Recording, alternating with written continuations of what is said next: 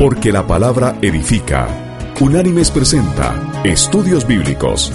El presente estudio en su versión escrita puede ser descargado del sitio www.unánimes.org. A continuación, el estudio de hoy. El estudio de hoy se llama Las fiestas de primavera. Analicemos la primer fiesta de primavera, la Pascua. La Gran Pascua judía es sin lugar a dudas la celebración más importante para el pueblo de Israel en todo el mundo. Una encuesta judía indica que esta fiesta la celebra un 99% de la población judía.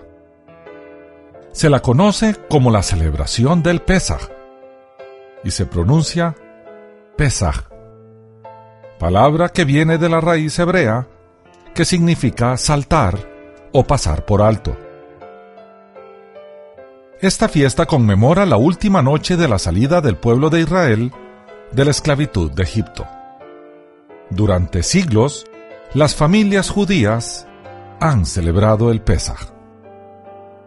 Esa última noche, el Altísimo había anunciado al faraón, por medio de Moisés, que vendría la décima plaga, la cual consistiría en la muerte de todo primogénito de Egipto.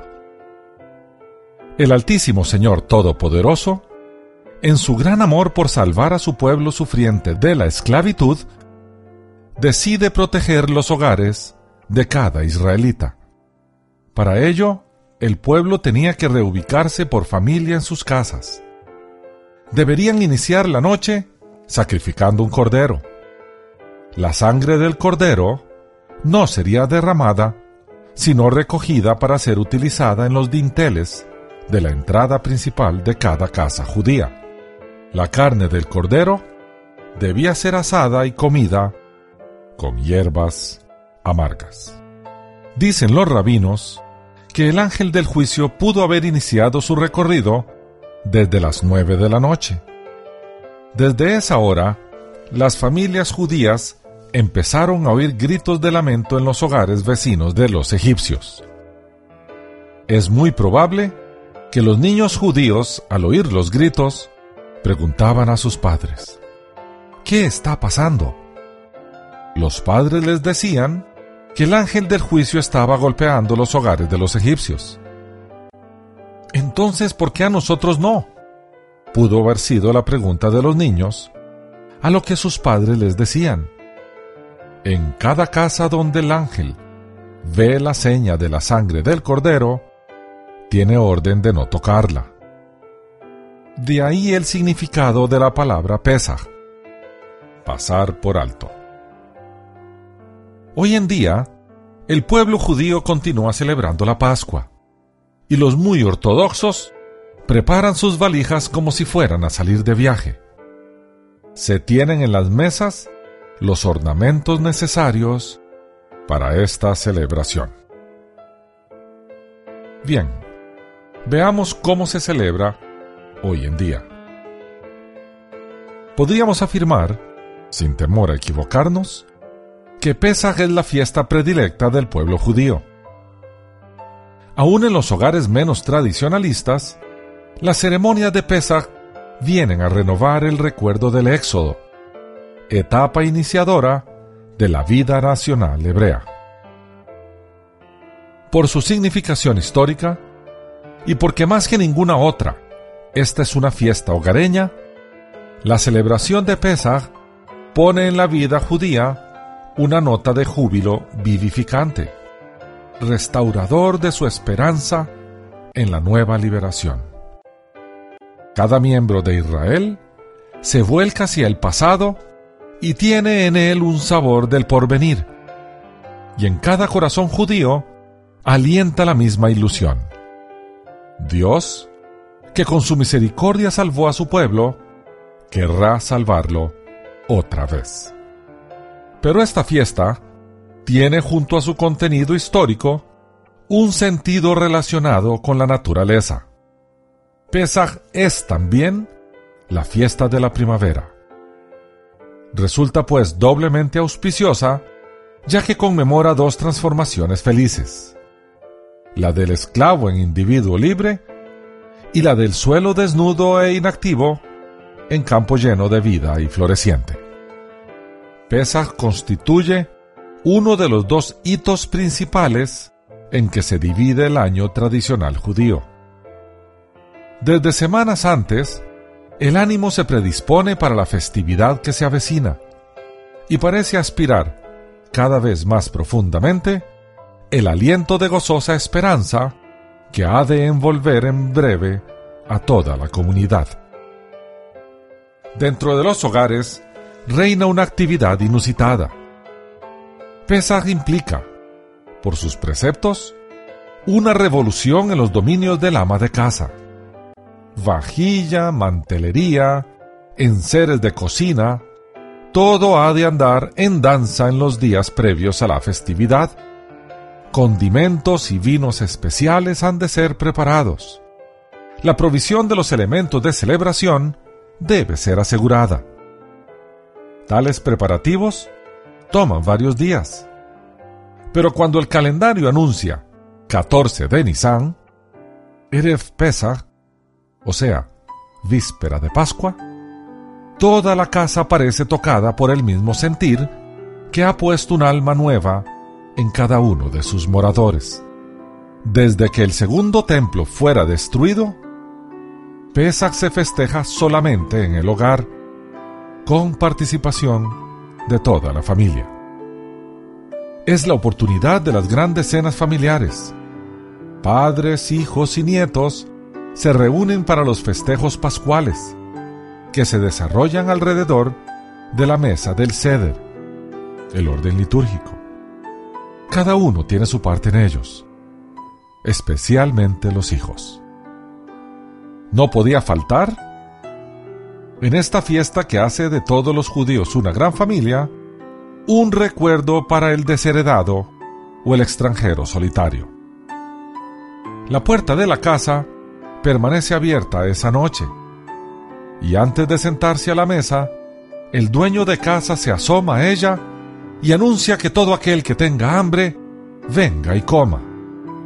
El que quiera celebrar el Pesaj, que venga y festeje con nosotros. El ceremonial del ceder tiene una antigüedad que se remonta a dos mil años atrás, y sus formalidades abarcan todo el curso de la cena, desde el primer plato hasta los postres. Su liturgia está condicionada al precepto bíblico que dice, Contarás a tu hijo en esta noche diciendo, Dios me ha sacado de Egipto. Y lo hacen como si ellos en persona salieron de allí. Bien, veamos entonces las referencias bíblicas relacionadas. Y estas las encontramos en el libro del Éxodo, en el capítulo 12, vamos a leer allí desde el versículo 1 hasta el versículo 14. Y dice así, Habló Jehová a Moisés y a Aarón en la tierra de Egipto, y les dijo, este mes será para vosotros el principal entre los meses. Os será el primero de los meses del año. Hablad a toda la congregación de Israel y decid, el día 10 de este mes tomará cada uno un cordero según las familias de los padres, un cordero por familia. Pero si la familia es demasiado pequeña, que no baste para comer el cordero, entonces él y el vecino más cercano a su casa tomarán uno según el número de las personas. Conforme al comer de cada hombre, os repartiréis el cordero. El animal será sin defecto, macho de un año, lo tomaréis de las ovejas o de las cabras. Lo guardaréis hasta el día 14 de este mes, y lo inmolará toda la congregación del pueblo de Israel entre las dos tardes tomarán de la sangre y la pondrán en los dos postes y en el dintel de las casas en que lo han de comer. Esa noche comerán la carne asada al fuego y panes sin levadura. Con hierbas amargas lo comerán. Ninguna cosa comeréis de él cruda ni cocida en agua, sino asada en el fuego. Comeréis también su cabeza, sus patas y sus entrañas. Ninguna cosa dejaréis de él hasta la mañana, y lo que quede hasta la mañana lo quemaréis en el fuego. Lo habéis de comer así, ceñidos con un cinto, con vuestros pies calzados y con el bastón en la mano, y lo comeréis apresuradamente. Es la Pascua de Jehová. Pues yo pasaré aquella noche por la tierra de Egipto, y heriré a todo primogénito en la tierra de Egipto, así de los hombres como de las bestias, y ejecutaré mis juicios en todos los dioses de Egipto. Yo Jehová. La sangre os será por señal en las casas donde vosotros estéis. Veré la sangre y pasaré de largo ante vosotros, y no habrá entre vosotros plaga de mortandad cuando hiera a la tierra de Egipto. Este día os será memorable. Lo celebraréis como fiesta solemne para Jehová durante vuestras generaciones. Por estatuto perpetuo lo celebraréis. Fin de la cita. ¿Y cuál es la fecha de celebración del Pesaj? El 14 de Nisan. ¿Y qué simboliza? La sangre del cordero sacrificado es un recordatorio de la protección de Jehová y de la salida de Egipto como resultado de la muerte de un cordero. Recuerda la liberación de Israel del cautiverio de los egipcios y cómo vemos su cumplimiento en el Nuevo Testamento. Para ello, tenemos que remitirnos al Evangelio de Juan. Allí en el capítulo 8, versículo 34, nos dice el Señor. Jesús le respondió, De cierto, de cierto os digo, que todo aquel que practica el pecado, esclavo del pecado es. Fin de la cita. Y Pablo en la primera carta enviada a los cristianos en Corinto, en el capítulo 5, versículo 7, nos aclara. Limpiaos pues de la vieja levadura, para que seáis nueva masa, como sois, sin levadura. Porque nuestra Pascua, que es Cristo, ya fue sacrificada por nosotros. Fin de la cita. Y a los cristianos en Éfeso, el apóstol en el capítulo 1, versículo 7 de la carta que les envió, les dijo, En él tenemos redención por su sangre, el perdón de pecados según las riquezas de su gracia. Fin de la cita. Y si tenemos duda qué simbolizaba el Cordero de Pascua, cuando salieron de Egipto los israelitas, el Evangelio de Juan en el capítulo 1, versículo 29, nos aclara. Y dice así. Al siguiente día, vio Juan a Jesús que venía a él y dijo, Este es el Cordero de Dios, que quita el pecado del mundo. Fin de la cita. Y el apóstol Pedro en su primera carta, en el capítulo 1, versículos 18 y 19, nos dice lo siguiente en términos de nuestro rescate proveniente de nuestra cautividad del pecado. Y dice así el apóstol, Pues ya sabéis que fuisteis rescatados de vuestra vana manera de vivir, la cual recibisteis de vuestros padres, no con cosas corruptibles como oro o plata, sino con la sangre preciosa de Cristo, como de un cordero sin mancha y sin contaminación. Fin de la cita. Y en el Evangelio de Lucas, en el capítulo 22, versículos del 13 al 20, se nos narra el momento en que Jesús celebra su última Pascua con sus discípulos, la última cena. Y es curioso cómo se unen la cena del Señor con la cena pascual en este pasaje. Aquí, más que en ningún otro lugar, el Señor nos aclara que Él es el Cordero que nos iba a liberar de la esclavitud del pecado. Así como el Cordero sacrificado en los tiempos de Moisés, al pintar su sangre en un madero, fue el que liberó a Israel de la muerte. Y dice así el evangelista Lucas. Fueron pues y hallaron como les había dicho, y prepararon la Pascua. Cuando era la hora, se sentó a la mesa y con él los apóstoles, y les dijo, cuánto he deseado comer con vosotros esta Pascua antes que padezca. Porque os digo que no la comeré más hasta que se cumpla en el reino de Dios. Tomando la copa, dio gracias y dijo, Tomad esto y repartidlo entre vosotros, porque os digo que no beberé más del fruto de la vid hasta que el reino de Dios venga. También tomó el pan y dio gracias, y lo partió y les dio diciendo, esto es mi cuerpo, que por vosotros es dado. Haced esto en memoria de mí. De igual manera, después de haber cenado, tomó la copa diciendo, Esta copa es el nuevo pacto en mi sangre, que por vosotros se derrama. Fin de la cita. Analicemos ahora la segunda fiesta de primavera, y es la fiesta de los panes sin levadura o la fiesta llamada Hag Hamatzah. Esta fiesta se celebra inmediatamente después del Pesach, o sea, de la Pascua. Hag Hamatzah, o panes sin levadura, significa que es necesario sacar la levadura del pecado de nuestra casa, de nuestra familia, de nuestras vidas.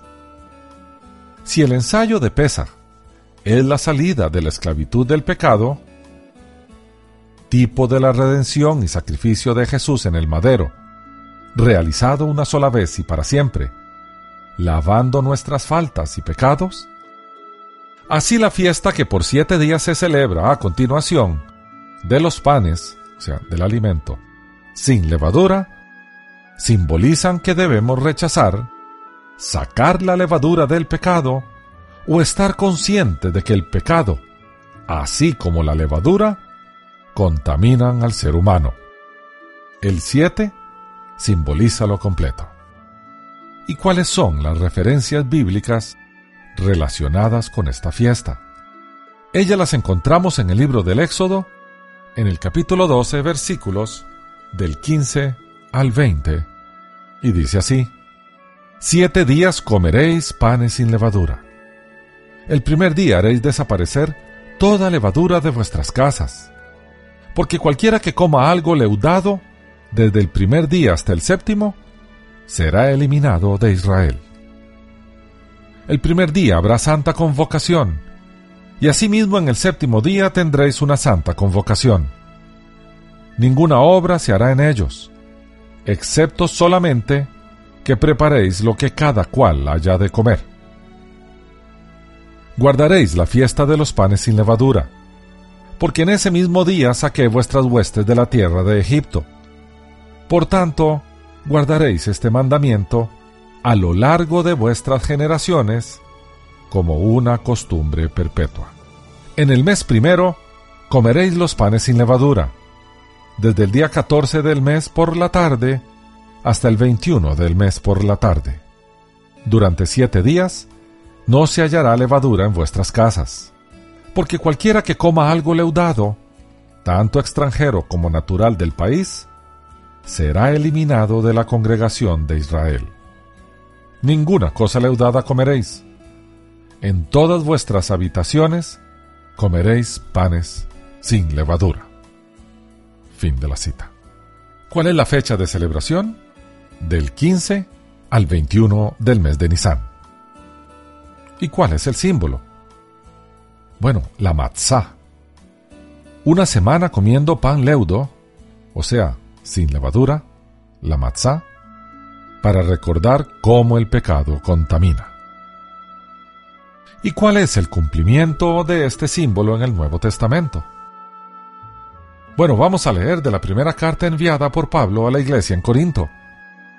Allí en el capítulo 5 vamos a leer los versículos 6 y 8. Y dice así, no es buena vuestra jactancia. ¿Acaso no sabéis que un poco de levadura fermenta toda la masa? Así que celebremos la fiesta, no con la vieja levadura ni con la levadura de malicia y de maldad, sino con panes sin levadura, de sinceridad y de verdad. Fin de la cita.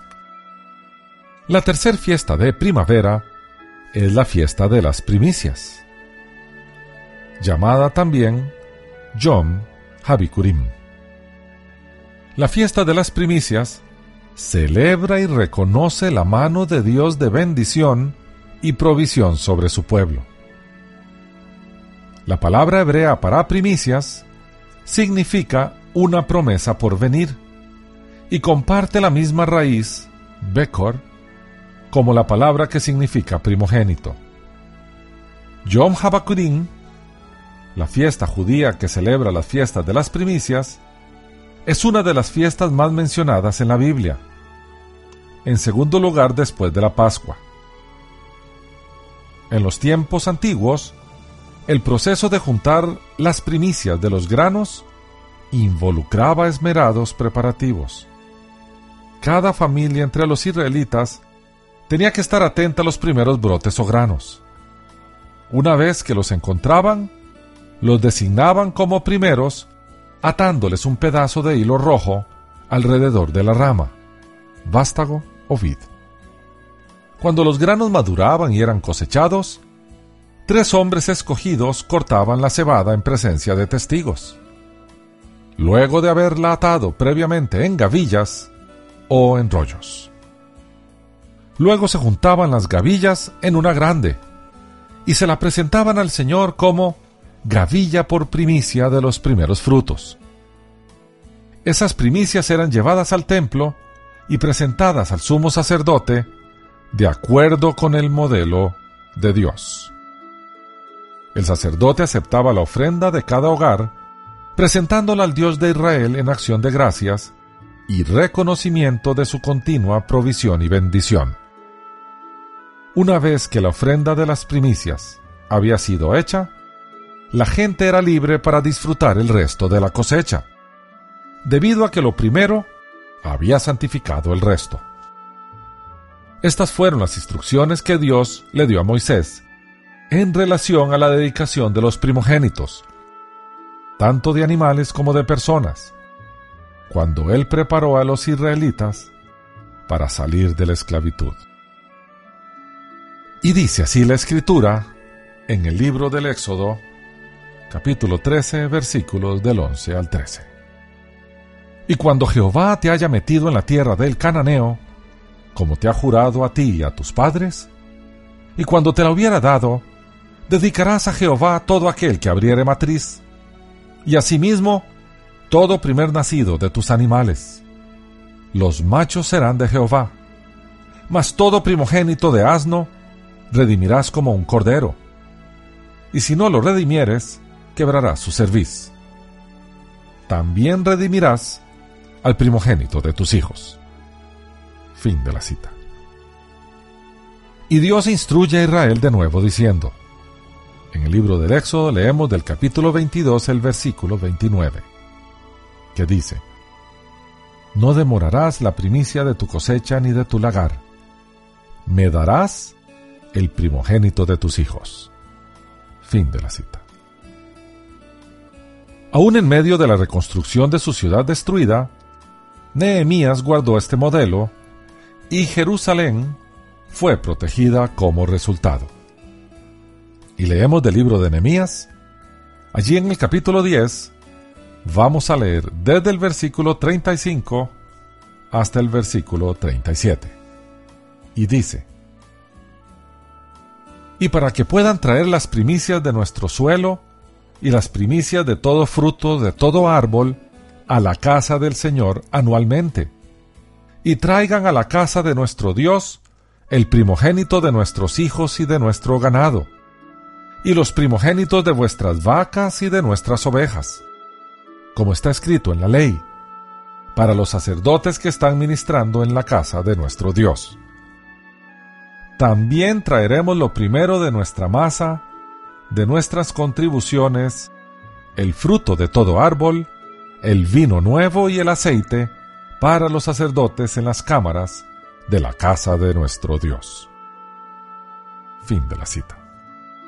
Dios reclama el derecho a todo lo primero. Lo primero de los granos, de todo primogénito masculino de ganado, lanar y vacuno, todo primogénito macho. Todo lo primero tiene que ser dedicado a Dios por medio de su pacto. Cada vez que algo es llamado primero, un primer fruto, una cosa dedicada, le pertenece a Dios. Dios rescató a los primogénitos en la Pascua, por lo tanto, le pertenecen también. Hoy no sacrificamos más los primogénitos de nuestras ovejas o de nuestros ganados en un templo. Tampoco se requiere que redimamos nuestros hijos primogénitos con oro. Jesús pagó por toda redención a través de su muerte, sepultura y resurrección. Jesús es el cumplimiento de la práctica del Antiguo Testamento y nos ha dado un nuevo pacto, fundado sobre mejores promesas. Sin embargo, el principio de las primeras cosas, las primicias, todavía permanece. Dios no cambia en su carácter, principios o modelos. Él es el mismo ayer, hoy y siempre. Dios todavía considera las primicias como santo y dedicado a Él. Pero hoy las primicias tienen que ver con la práctica de guardar lo principal, lo más importante. Y Jesús es lo principal, es el primogénito y es las primicias. Dios dice que las primeras cosas le pertenecen a Él para establecer el pacto redentor con todo lo que viene después. En el modelo de Dios, cualquier cosa que es primero establece el resto. Lo primero es la raíz, desde la cual el resto es determinado. Veamos entonces las referencias bíblicas relacionadas. Para ello, vamos a ir a la Torá o al Pentateuco, al libro de Levítico. Allí en el capítulo 23 vamos a leer desde el versículo 7 hasta el versículo 14. Y dice, El primer día tendréis santa convocación, ningún trabajo de siervos haréis. Durante siete días ofreceréis a Jehová ofrendas quemadas. El séptimo día será de santa convocación, y ningún trabajo de siervo haréis. Habló Jehová a Moisés y le dijo, Habla a los hijos de Israel y diles, Cuando hayáis entrado en la tierra que yo os doy, y seguéis su mies, traeréis al sacerdote una gavilla como primicia de los primeros frutos de vuestra siega. El sacerdote mecerá la gavilla delante de Jehová para que seáis aceptados. El día siguiente al sábado la mecerá. Y el día que ofrezcáis la gavilla, sacrificaréis un cordero de un año, sin defecto, en holocausto a Jehová. Su ofrenda será dos décimas de efa de flor de harina amasada con aceite, ofrenda que se quema con olor gratísimo para Jehová, y su libación será de vino, la cuarta parte de un in. Fin de la cita. ¿Y cuál es la fecha de celebración de las primicias? El día 16 de Nisan. ¿Y cuál es su símbolo? Es conocida como la fiesta de los primeros frutos y se presenta una gavilla de la primera siega. Su cumplimiento es la resurrección de Jesús. Él es primicias de los que durmieron. La ofrenda de la siega era el primer día después del sábado después de la Pascua, o sea, el domingo. ¿Cuándo fue que Jesús resucitó? Veamos su cumplimiento en el Nuevo Testamento. Primero leamos del Evangelio de Mateo el capítulo 1, los versículos 24 y 25, que tratan del nacimiento de Jesús. Y dice así el apóstol. Cuando despertó José del sueño, hizo como el ángel del Señor le había mandado y recibió a su mujer. Pero no la conoció, hasta que dio a luz a su hijo primogénito y le puso por nombre Jesús. Fin de la cita. Y Pablo nos conecta la primogenitura de Jesucristo con las primicias de la fiesta de las primicias. Y eso lo hace en la primera carta enviada a los Corintios.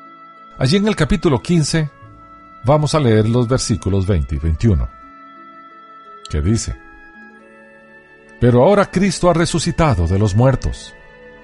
Primicias de los que murieron es hecho. Pues por cuanto la muerte entró por un hombre, también por un hombre la resurrección de los muertos. Fin de la cita. Y de nosotros habla el apóstol en la carta enviada a la iglesia en Roma, en el capítulo 8, versículo 29, que dice, A los que antes conoció, también los predestinó para que fueran hechos conformes a la imagen de su Hijo, para que Él sea el primogénito entre muchos hermanos. Fin de la cita. Y en la carta enviada a los cristianos en Colosas, el apóstol Pablo en el capítulo 1, desde el versículo 17 hasta el 20, afirma lo siguiente. Y Él es antes que todas las cosas, y todas las cosas en Él subsisten. Él es también la cabeza del cuerpo que es la iglesia, y es el principio, el primogénito de entre los muertos, para que en todo tenga la preeminencia. Porque al Padre agradó que en él habitara toda la plenitud, y por medio de él reconciliar consigo todas las cosas, así las que están en la tierra como las que están en los cielos, haciendo la paz mediante la sangre de su cruz. Fin de la cita. Y el Señor, en el último libro de la Biblia, en el Apocalipsis, en el capítulo 1, versículo 5, cuando se le presenta a Juan, consigna lo siguiente. Dice, y de Jesucristo, el testigo fiel, el primogénito de los muertos, y el soberano de los reyes de la tierra, al que nos ama, nos ha lavado de nuestros pecados con su sangre. Fin de la cita. La primicia santifica el resto de la cosecha. Jesús, nuestras primicias, nos santificó para Dios. A cambio recibió nuestros pecados. El día de nuestra entrega a Él se realizó ese trueque, su santidad por nuestros pecados. La primicia, Jesús, santificó para siempre el resto de la cosecha, su iglesia.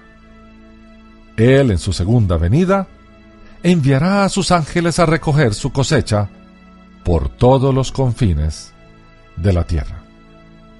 Y leamos el texto consignado en el libro de Deuteronomio, en el capítulo 30, versículos del 1 al 4, que dice, Sucederá que cuando hayan venido sobre ti todas estas cosas, la bendición y la maldición que he puesto delante de ti, te arrepientas en medio de todas las naciones a donde te haya arrojado Jehová tu Dios, te conviertas a Jehová tu Dios, y obedezcas a su voz conforme a todo lo que yo te mando hoy, tú y tus hijos, con todo tu corazón y con toda tu alma, entonces Jehová hará volver a tus cautivos, tendrá misericordia de ti, y volverá a recogerte de entre todos los pueblos, a donde te haya esparcido Jehová tu Dios. Aunque tus desterrados estén en las partes más lejanas que hay debajo del cielo, de allí te recogerá Jehová tu Dios, y de allá te tomará. Fin de la cita.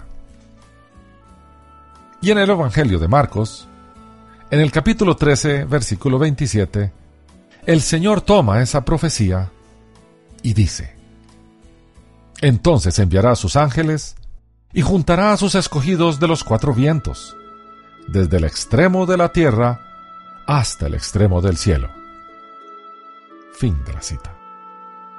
Y por si fuera poco, en el libro del Apocalipsis, en el capítulo 14, versículos del 14 al 16, se nos narra cómo será esa cosecha. Y dice así, miré y vi una nube blanca. Sentado sobre la nube, uno semejante al Hijo del Hombre, que llevaba en la cabeza una corona de oro y en la mano una hoz aguda. Y otro ángel salió del templo gritando a gran voz al que estaba sentado sobre la nube. Mete tu hoz y ciega, porque la hora de cegar ha llegado, pues la mies de la tierra está madura. El que estaba sentado sobre la nube metió su hoz en la tierra, y la tierra fue cegada. Fin de la cita. En la Biblia se presenta al pueblo de Dios como su mies, como la cosecha. Recordemos lo que consignó Lucas en su Evangelio en el capítulo 10, versículo 2, cuando el Señor dice, y les dijo, la mies a la verdad es mucha, pero los obreros pocos. Por tanto, rogad al Señor de la mies que envíe obreros a su mies. Fin de la cita. Y el apóstol Mateo, en el capítulo 13, versículo 30, nos detalla algo que dijo Jesús.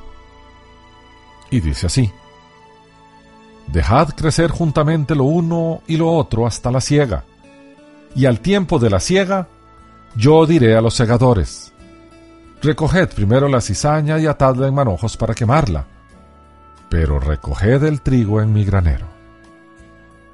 Fin de la cita. Llama poderosamente la atención el hecho de que la fiesta de las primicias se ofrecía el 16 de Nisan, el segundo día de la fiesta de los panes sin levadura, para iniciar la siega.